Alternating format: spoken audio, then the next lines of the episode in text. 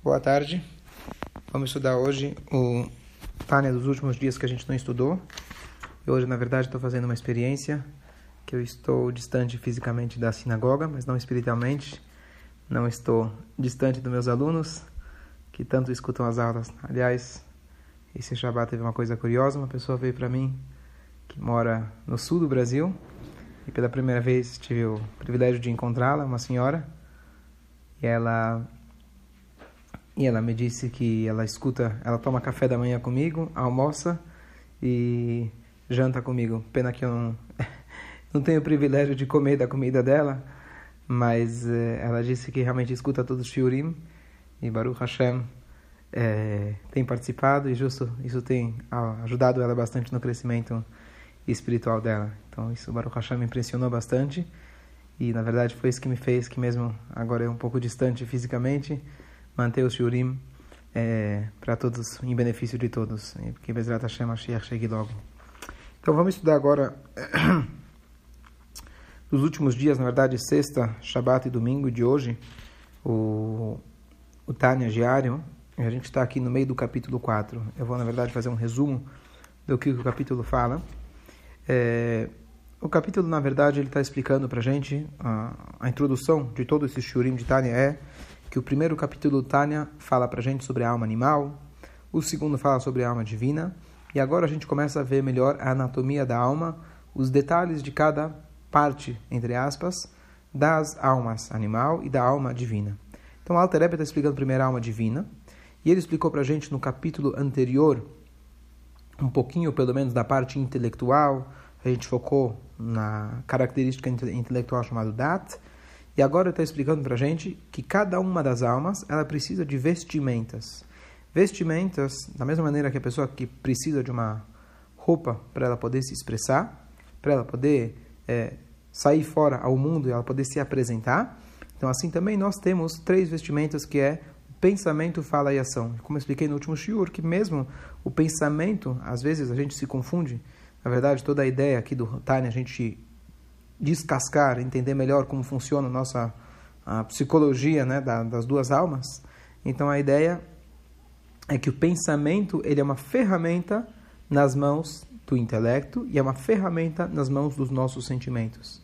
E a ideia que ele traz aqui justamente de explicar a questão do pensamento, da fala e da ação, que da mesma maneira que uma roupa pode ser trocada, o pensamento, apesar da gente não conseguir parar de pensar, mas a gente pode trocar o pensamento.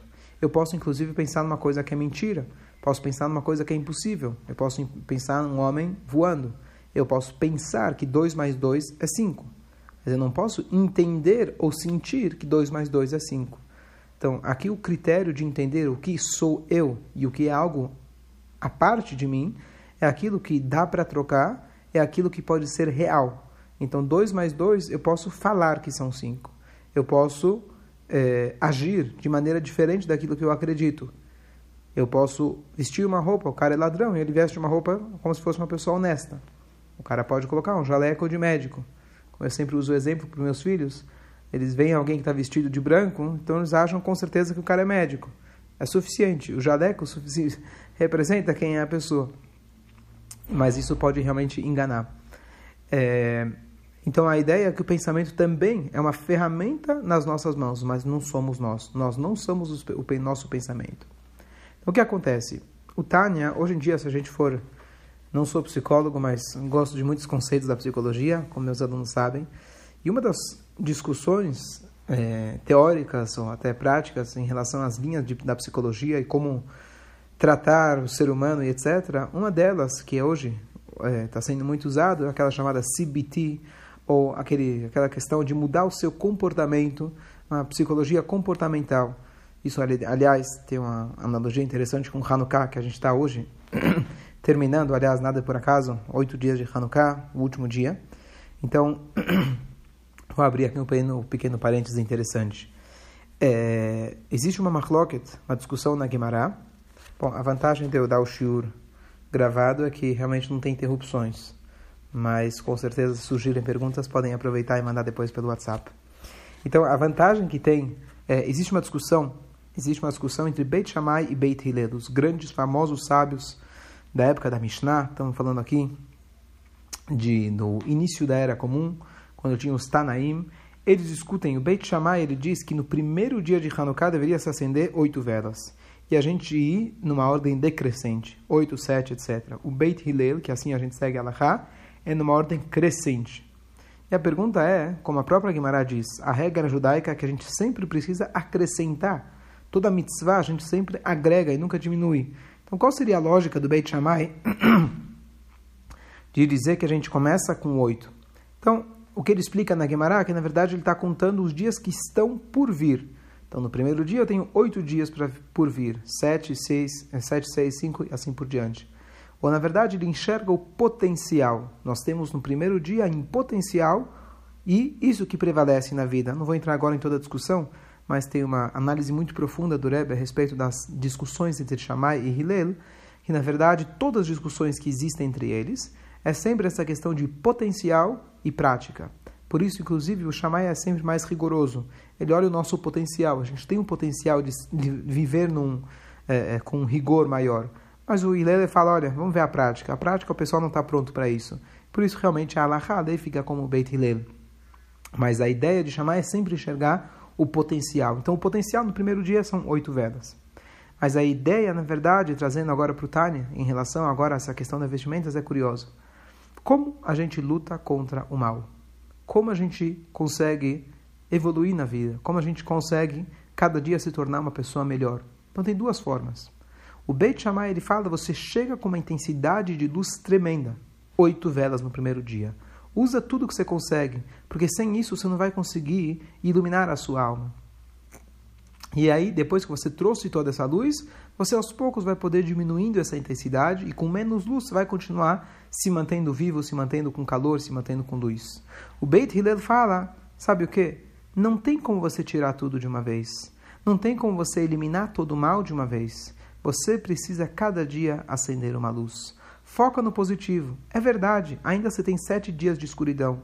Quando você acende a primeira vela, você fala, poxa, por que, que não acende todas? Como muitas vezes as crianças, as pessoas perguntam, poxa, só uma velinha? É assim, realmente as outras ainda estão apagadas. Você tem ainda muita escuridão presente, mas não tem problema. Segue adiante e aos poucos você vai conseguir iluminar. O Shammai, por outro lado, ele fala, não, para eu conseguir iluminar o mundo, eu preciso eliminar tudo de uma vez, todo o mal. E aqui, na verdade, estava escutando essa, um shiur essa semana, Rabino Jacobson fez a comparação entre as várias linhas de psicologia, onde você tem, por exemplo, pelo Freud, a psicanálise, onde você precisa lidar com todos os demons, né, com todos os demônios, com todos os seus problemas, analisar a tua educação, obviamente, culpar os pais, culpar a sua infância, culpar toda a sua vida e etc. Você lidar, limpar, entre aspas, o seu psicológico, e só depois disso você vai conseguir aos poucos iluminar a sua vida. Mais ou menos com essa ideia do chamai, que você precisa iluminar tudo, não pode deixar sequer um resquício de escuridão na sua vida para você poder crescer. O Hillel fala, sabe o que? Faça uma mitzvah a cada dia. Acenda uma vela a cada dia. É verdade, tem escuridão, mas vamos deixar, esquecê-la um pouco, deixá-la um pouco de lado, e aos poucos a gente vai conseguir iluminar. Na essência, é isso que a gente faz em Hanukkah, e na essência é isso que o Alter Rebbe fala para a gente. A linha da psicologia, entre aspas, querendo comparar, longe de nós, aqui a gente está falando da psicologia divina, então longe de nós essa a psicologia que foi criada ou descoberta pelo ser humano, mas tudo vem da Torá.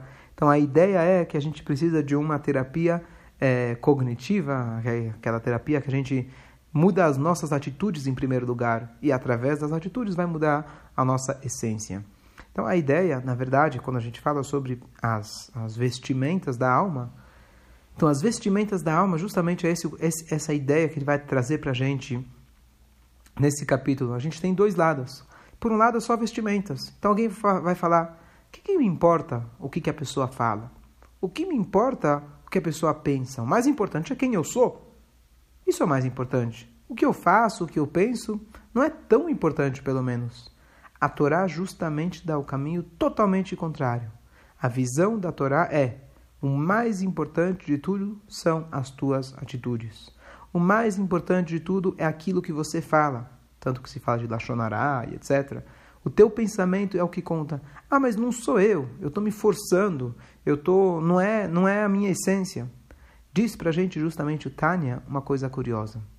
As roupas realmente, como ele começou falando, pensamento, fala e ação são roupas. Roupa engana, roupa você pode vestir uma roupa chique e você é pobre, e vice-versa, você pode vestir de pobre e ser muito rico. É verdade que dá para trocar.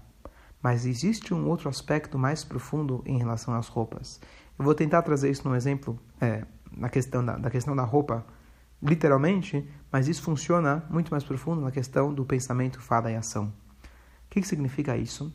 É verdade que a roupa dá para você trocar, mas número um, normalmente as pessoas se vestem de acordo com aquilo que elas acreditam. A pessoa, né, às vezes dizem, pelo menos, que uma das coisas que um médico tem que observar, um bom médico, é aquele que não olha, não pergunta para você o que está sentindo, mas quando você entra no, no consultório, ele olha para você a maneira que está vestido, por exemplo, se tua roupa está passada, está suja, se está amassada, quer dizer que eventualmente, eventualmente, realmente são roupas, pode se, pode se enganar, mas eventualmente isso é uma indicação do teu estado de, estado de espírito. Se você está com a roupa escura, eventualmente, não rabínica, né? mas está com uma roupa escura, você está triste eventualmente, não sou, não sou médico para analisar, mas tem aquela ideia que as, realmente as roupas demonstram quem é a pessoa. A pessoa se expressa através da roupa. E aqui tem mais uma coisa curiosa. A gente deve tomar muito cuidado, por exemplo, especialmente as crianças, com aquelas fantasias. O Rebbe, por exemplo, sempre falava em relação a Purim. Tem gente que gosta de se vestir, por exemplo, de Rainha Esther. Ótimo. Mas tem gente que fala, não, vou me vestir de Aman. Vou me vestir de monstro, tá certo? É interessante que é, Purim, a gente fala, existe aquela frase que diz, não sei qual é a origem, mas que na verdade a máscara que você coloca em Purim, na verdade não é a máscara, você está tirando a máscara. Purim você mostra quem você realmente gostaria de ser. Então se você coloca uma cara de monstro, é porque você realmente gostaria de ser monstro. Aquele que coloca uma máscara, sei lá, de ladrão, qualquer coisa, de certa forma, a maneira... Então, não sei quem já colocou uma fantasia alguma vez, ou um ator que ele coloca certa, certa persona, aquilo tem na verdade, conforme Hassidut explica, afeta profundamente a alma da pessoa.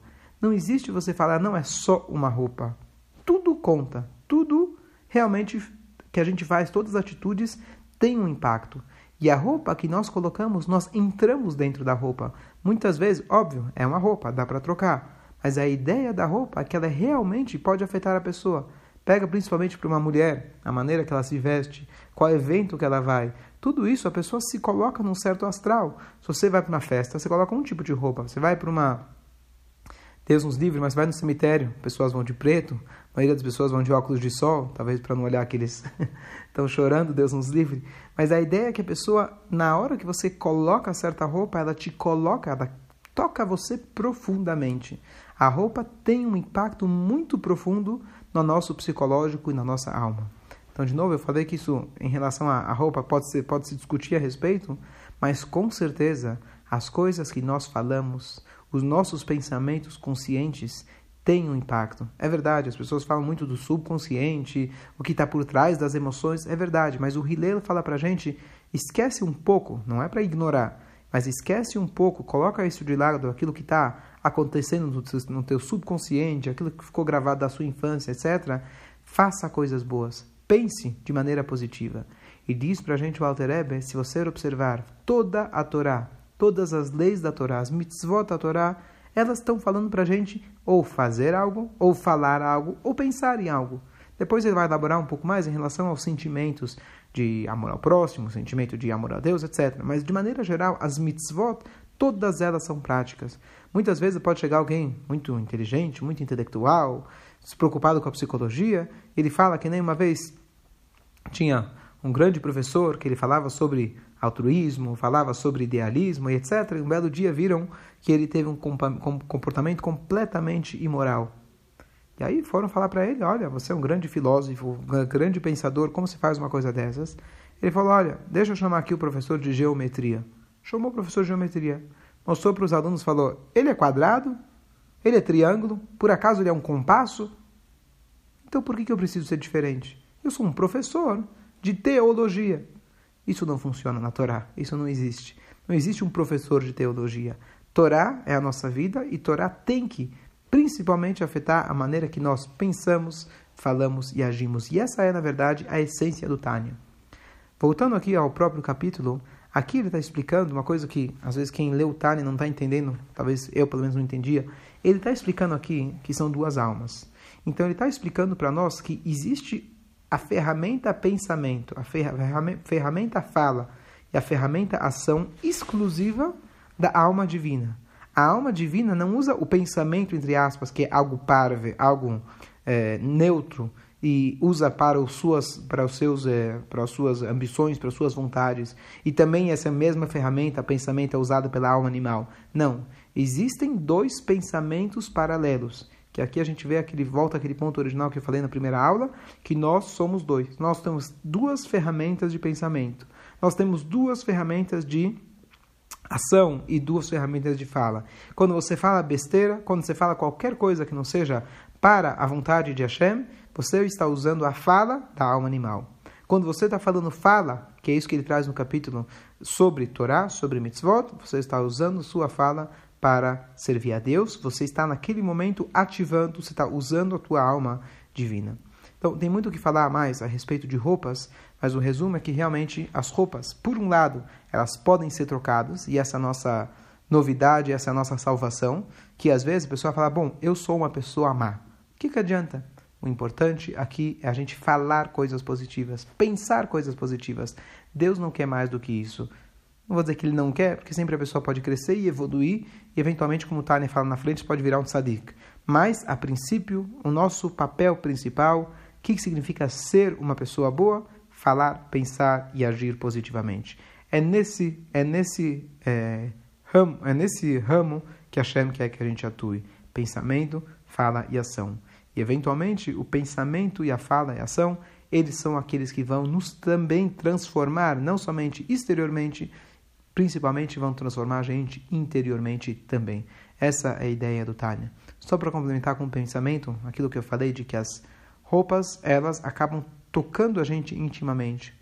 Hassidut explica para a gente uma coisa curiosa. A fala, teoricamente, é só uma ferramenta que nós usamos. Eu posso sentir algo e eu vou usar a minha fala para expressar aquele sentimento, para contar para uma pessoa. Eu posso entender algo e eu vou usar a minha fala ou usar a minha escrita e escrever um livro naquilo que eu pensei, naquilo que eu entendi. O que acontece, existe algo curioso com a fala. Por um lado, se a fala é uma roupa, a roupa não pode mudar a minha essência. Eu sou quem eu sou e eu visto uma roupa de acordo. Ou eu posso trocar de roupa que não seja de acordo. A fala, teoricamente, nunca deveria afetar, afetar a minha compreensão. Mas eu digo por experiência, como rabino, ou qualquer um que já falou em público, tem uma coisa muito curiosa. Quando você prepara um discurso e na hora do discurso você não lê o discurso, você realmente está falando aquele discurso, dá um exemplo. O shiur que eu estou dando agora, eu preparei em alguns minutos. Nunca que eu tinha, passei na minha mente tudo isso que eu ia falar. Na hora que você fala, de repente surgem novas ideias, surgem novos pensamentos e até uma compreensão muito mais profunda. Quando você fala aquilo, você mesmo entende melhor. Então, se você para e analisa, fala o seguinte: se a fala é só uma roupa, se a fala é só uma ferramenta que eu estou usando, como que uma ferramenta pode agregar na minha compreensão? E aqui está a resposta que realmente as vestimentas elas expressam muitas vezes e elas tocam a gente intimamente. E através da vestimenta a gente consegue melhorar a nossa essência. Tal como, quando uma pessoa fala, ela entende melhor aquilo que ela nem percebeu, que ela nem tinha na, na compreensão, na cabeça, ela não tinha nem pensado nisso. Mesma maneira, quando uma pessoa vai contar para alguém uma coisa que aconteceu, papai, fulano me bateu, o que aconteceu? Aí ele começa a contar e começa a chorar. Peraí, por que, que ele começou a chorar quando ele começou a falar? Se ele já sabia que a pessoa tinha batido nele.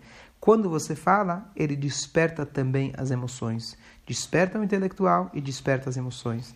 Então não é simplesmente uma ferramenta externa, mas essa ferramenta externa, ela toca a gente intimamente, tal como quando a gente veste determinadas roupas, elas podem despertar certas emoções através dessa roupa.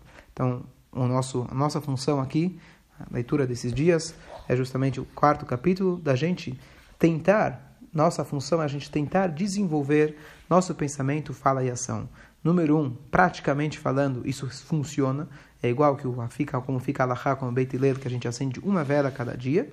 E também, é, além do sentido prático, mas no sentido mais profundo da nossa vida, nosso, no, nosso, é, no, nossa, no nosso crescimento espiritual, diário, isso também funciona. Sempre começa, sempre começa através da atitude, sempre começa através do pensamento, do, da, da fada e até o pensamento.